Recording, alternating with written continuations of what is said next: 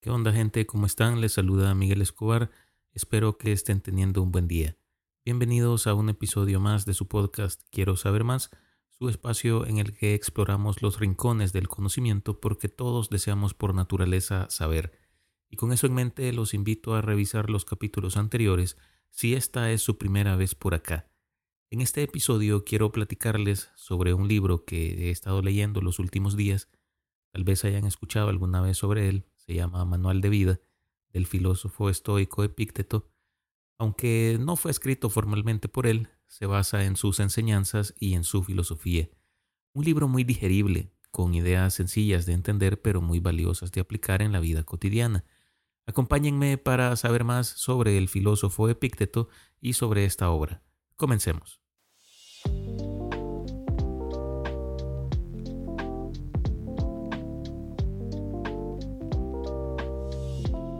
Epícteto fue uno de los filósofos griegos que vivió en el siglo I después de Cristo, conocido por su enfoque en el estoicismo, una filosofía que promueve la paz interior y la virtud a través del autocontrol y la indiferencia hacia lo que no podemos controlar.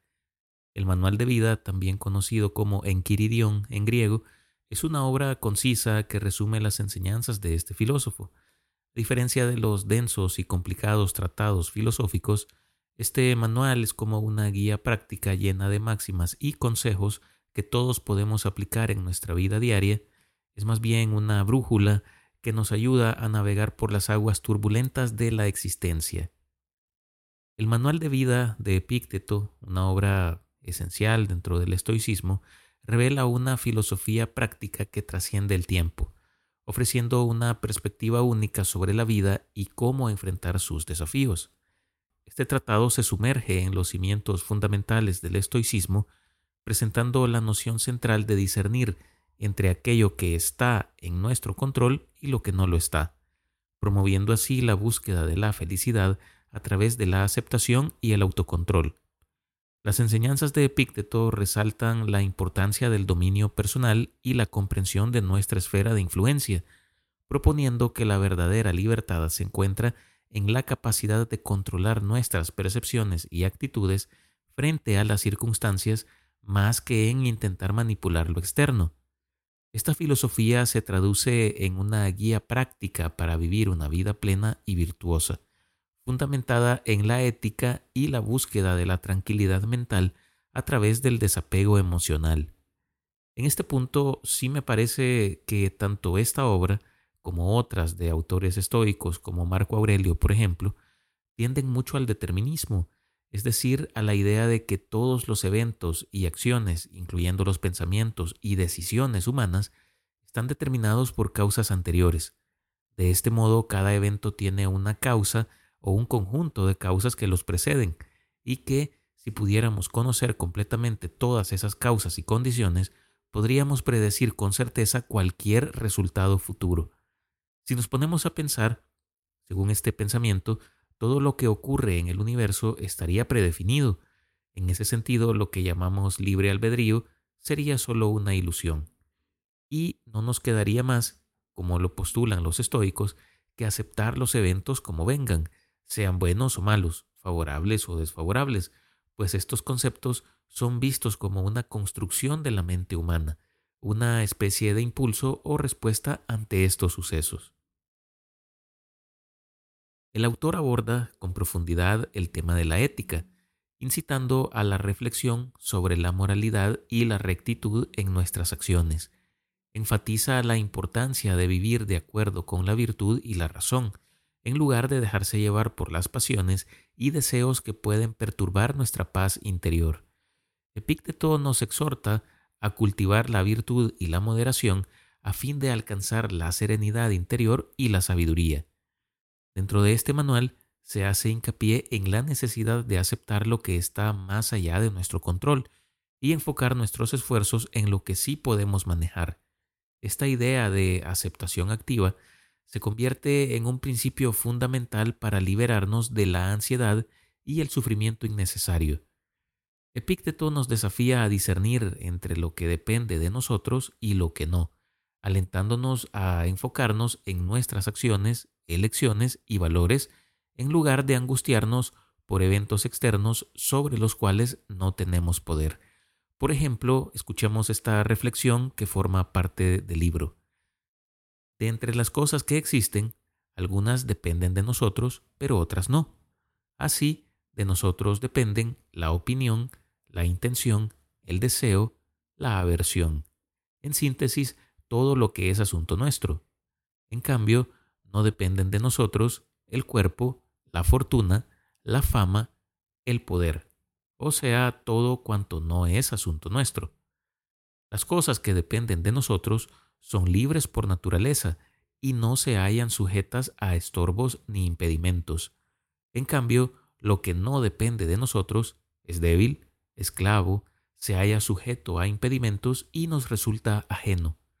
Recuerda, por tanto, que si consideras libre aquello que por naturaleza es esclavo y crees que te pertenece lo que te es ajeno, deberás superar un sinnúmero de obstáculos, sufrirás, te sentirás turbado e increparás a los dioses y a los hombres. Sin embargo, si crees que solo te pertenece lo que es tuyo y que lo ajeno te es de verdad ajeno, nadie te coaccionará jamás, ni te pondrá traba alguna, no increparás ni acusarás a nadie de nada, no volverás a hacer nada contra tu voluntad, nadie te hará daño, pues no tendrás enemigos, y no sufrirás ningún perjuicio. Por lo tanto, si de verdad tienes tan grandes aspiraciones, recuerda que no debes escatimar esfuerzos. Muy al contrario, deberás renunciar por completo a algunas cosas y aplazar otras, al menos de momento. Pero si al mismo tiempo deseas tener poder y riquezas, puede que tampoco lo consigas por haber aspirado a lo primero. En cualquier caso, no podrás alcanzar lo único que puede procurarte libertad y la felicidad. Por lo tanto, ante cualquier representación abrupta, procura decir, no eres más que una representación, y en absoluto eres lo que aparentas. Luego examínala con atención y ponla a prueba con las reglas de que dispones, en especial con la primera, la de si depende de ti o no. Y si es de esas cosas que no dependen de ti, ten a mano esta reflexión. A mí no me concierne. Se fijan que el filósofo habla sobre este concepto de la representación. ¿Y a qué se está refiriendo con esto? Pues ni más ni menos que aquella primera impresión que se forma cuando vemos o escuchamos algo sin haber razonado sobre ello. Sería una especie de opinión de algo, pero no conocimiento de algo, porque para que se convierta en este último tendríamos que razonar sobre lo que hemos escuchado o visto, para despojar esa impresión de su apariencia de lo que creemos que es o para confirmarlo. El texto, aunque escrito hace siglos, conserva una sorprendente relevancia en el mundo contemporáneo. En un contexto donde la incertidumbre y el estrés son moneda corriente, las enseñanzas de Epícteto nos proporcionan un enfoque claro y práctico para afrontar los desafíos modernos. Sus consejos sobre la gestión de nuestras emociones la adaptación a las circunstancias imprevistas y la búsqueda de la paz interior encuentran eco en la necesidad humana de encontrar estabilidad en un mundo volátil. Escuchemos esta reflexión sobre este tema. Recuerda que eres actor en una obra de teatro y es el director quien decide en cuál. Si es breve, es una obra corta. Si es extensa, en una más larga. Si quiere que hagas el papel de mendigo, es para que lo representes con naturalidad, al igual que el del cojo, el del magistrado o el de simple ciudadano. En eso consiste tu tarea, en representar bien tu papel. Elegirlo es cosa de otro. El mensaje intrínseco de esta metáfora es que no tenemos el control absoluto sobre el escenario de vida en el que nos desenvolvemos. No elegimos el tiempo que tenemos en este mundo ni las condiciones iniciales de nuestro entorno. Al igual que un actor en un escenario, a menudo nos encontramos en situaciones que no decidimos y debemos asumir roles que no escogimos. Pero no solo eso. ¿Recuerdan el concepto de las representaciones de las que hablábamos? Pues el hecho de que nosotros no nos dejemos llevar por ellas no quiere decir que las demás personas no lo hagan. Esto nos debe hacer pensar ¿qué representación puede tener otra persona sobre nosotros? Sobre nuestro papel en su vida o en el mundo en general. Ciertamente el control que tenemos sobre esa idea en la mente de otra persona es bastante limitado, pues no podemos más que actuar según lo que corresponda y las personas sacarán sus conclusiones sobre nuestro rol. Por esto algunos pueden ser villanos en realidad y parecer héroes, o viceversa. Pero creo que lo más importante de la reflexión es lo que no dice. Y es que no debemos olvidar que si bien es cierto, somos actores en la vida de otras personas, como lo dice Epícteto, somos directores de la nuestra, y en ella los demás son los que se convierten en actores, y depende de nosotros asignar el papel a cada quien que habrá de ser interpretado de acuerdo a lo que consideremos que corresponde a cada persona. Así que es menester hacer una buena lectura de lo que percibimos de cada sujeto a nuestro alrededor para que no nos llevemos sorpresas desagradables. Aplicar las enseñanzas de Epícteto en la vida cotidiana puede ser transformador. Por ejemplo, al enfrentar contratiempos, en lugar de reaccionar impulsivamente, podemos recordar la máxima estoica de enfocarnos en lo que controlamos, nuestras actitudes y respuestas. En situaciones de conflicto o estrés, la práctica del desapego emocional nos permite mantener la calma y abordar los problemas con serenidad y claridad mental. Esta última reflexión que les voy a compartir lo pone de manifiesto. Si deseas progresar, aparta de tu cabeza razonamientos como este. Si descuido mis asuntos, no tendré sustento porque es preferible morir de hambre exento de tristeza y miedo que vivir lleno de inquietud en la abundancia. Comienza pues por las cosas pequeñas, que se te derramó un poco de aceite o te roban un poco de vino, pues replica, ese es el precio de la impasibilidad, ese es el precio por la tranquilidad del ánimo. Nada se consigue gratis. La sabiduría antigua, encapsulada en estas palabras de Epícteto, nos desafía a repensar nuestras prioridades y a cuestionar la relación que existe entre nuestras preocupaciones y nuestro verdadero bienestar. Esta frase nos lleva a reflexionar sobre el valor de la paz interior y la serenidad mental frente a las inquietudes materiales que a menudo nos consumen. Todos queremos que nuestra vida sea perfecta y que todo nos vaya bien, que nuestros planes se cumplan mágicamente que nunca tengamos problemas y principalmente no enfrentar adversidades. Pero seamos francos, esto es ilusorio. Sería imposible vivir una vida de esta manera. Y aún así, nuestra mente está cada vez más programada para adoptar estos modelos de pensamiento sobre nuestra realidad. A eso me refería en el video que les compartí hace unos días en TikTok e Instagram, en el que les hablaba sobre el concepto del Deus ex machina. Las enseñanzas de Epícteto nos invitan a despojarnos de las preocupaciones arraigadas en la necesidad material, como el miedo a perder el sustento o la ansiedad por la pérdida de posesiones. Nos alienta a cambiar nuestra perspectiva priorizando la calma interior y la libertad emocional por encima de las preocupaciones mundanas. El filósofo nos desafía a cuestionar el valor que otorgamos a las pequeñas cosas que nos perturban.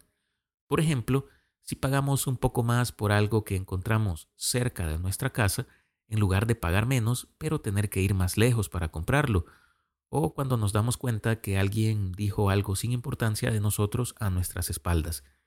Contrario a reaccionar con preocupación y enojo, Epícteto nos anima a adoptar una mentalidad diferente.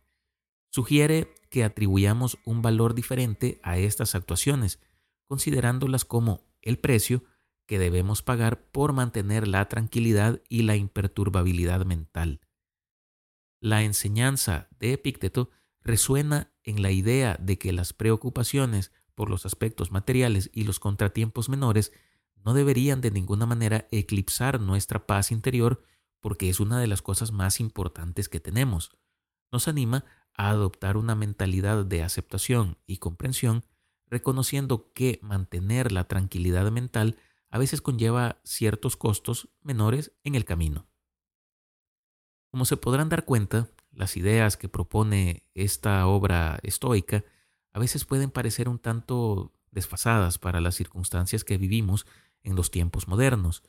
Pero creo que esto se ve así más que otra cosa por el contenido que consumimos, llámese películas, series, música y otros. Esto nos empuja cada vez más a crear una figura de una persona eh, que en realidad es frágil y susceptible ante los eventos de la vida diaria. Em, incluso una, una persona que practica el quietismo, diría yo. En cambio, el estoicismo propone la verdadera fortaleza mental para sopesar las dificultades según se presenten en nuestro mundo, porque con preocupación excesiva e ira no logramos nada, no resolvemos nada. Por el contrario, muy probablemente estas pasiones nos van a conducir a una espiral de miseria de la que es difícil salir. ¿Cuál es entonces el valor del estoicismo hoy en día, específicamente de ideas como las de Epícteto? No es la de crear eh, superhombres o supermujeres inquebrantables ante todo lo que el destino les arroje o les ponga enfrente, menos volvernos seres eh, incorruptibles y carentes de emociones, nada de eso lo importante es el reconocimiento de que la vida es difícil, de que las cosas ocurren como vienen y que así debemos acomodarnos a ellas. Sacar lo mejor de cada situación se trata de nuestra actitud para afrontar las dificultades y los retos. A lo mejor hoy no sea la mejor, pero el reconocimiento de la necesidad de mejoría de nuestra persona es vital para llegar un día a tener lo que se necesita para salir sino victoriosos, aunque sea bien parados de la lucha contra nuestros problemas de la vida diaria, porque siempre van a haber cosas que escapan de nuestro control.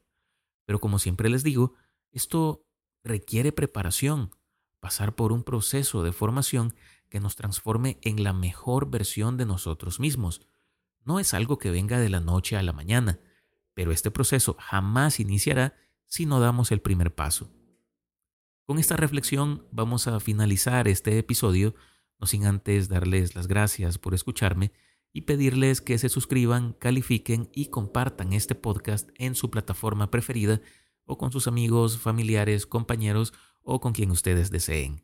Los invito a que me sigan en Facebook, Instagram, TikTok y X como Miguel Escobar, en donde de igual manera trato de compartirles reflexiones e información interesante todos los días. Nos escuchamos en la próxima para conocer o reflexionar un poco más sobre un nuevo tema. Me despido como siempre deseándoles lo mejor, cuídense y hasta pronto.